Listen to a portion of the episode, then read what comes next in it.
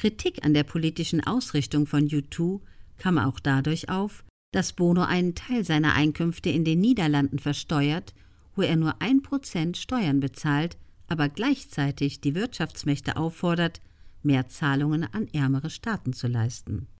Darüber hinaus sieht es so aus, als sei Bono Teil eines internationalen verzweigten Briefkastenfirmengeflechts. Stichwort Paradise Papers zu sein, welches ebenfalls nicht alle Steuersummen korrekt abzuführen scheint.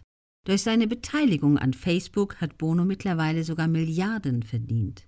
Auch seine öffentlichen Auftritte, wo er an der Seite von Staatsmännern und Frauen posiert, brachten ihm Kritik ein, da die Absicht der Imageaufwertung der politischen Akteure sehr nahe liegt. Berühmtheit schützt eben nicht vor Kritik. Bono mehr als ein Moralapostel? Es ist Bono gelungen, für einen Oscar, einen Grammy, einen Golden Globe und den Friedensnobelpreis nominiert zu werden. Auch in der Corona-Krise sprach er nicht nur über Hilfen, sondern leistete sie auch, indem er der irischen Regierung dabei half, medizinische Schutzausrüstungen in Millionenhöhe zu besorgen und so aktiv zum Schutz der irischen Bevölkerung beizutragen. Viel Feind, viel eher, könnte man an dieser Stelle anmerken, wenn man eine Aussage von Rolling Stones Sänger Mick Jagger über Bono liest.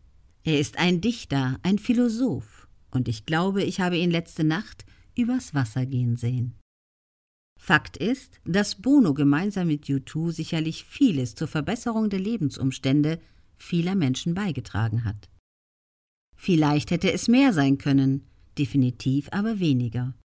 Man kann zur Strategie von Bono stehen, wie man will. Das Verbünden mit den Mächtigen der politischen Weltbühne hat bis dato eher genutzt, denn geschadet.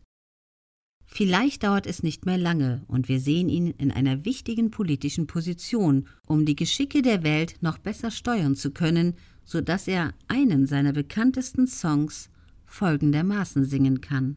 And now I have found what I've been looking for. Michael Jagersbacher ist Kommunikationstrainer, Unternehmer und Buchautor. Auf seinem Blog www.michael-jagersbacher.at gibt er Tipps, wie man sympathischer wird und mehr Profil erhält.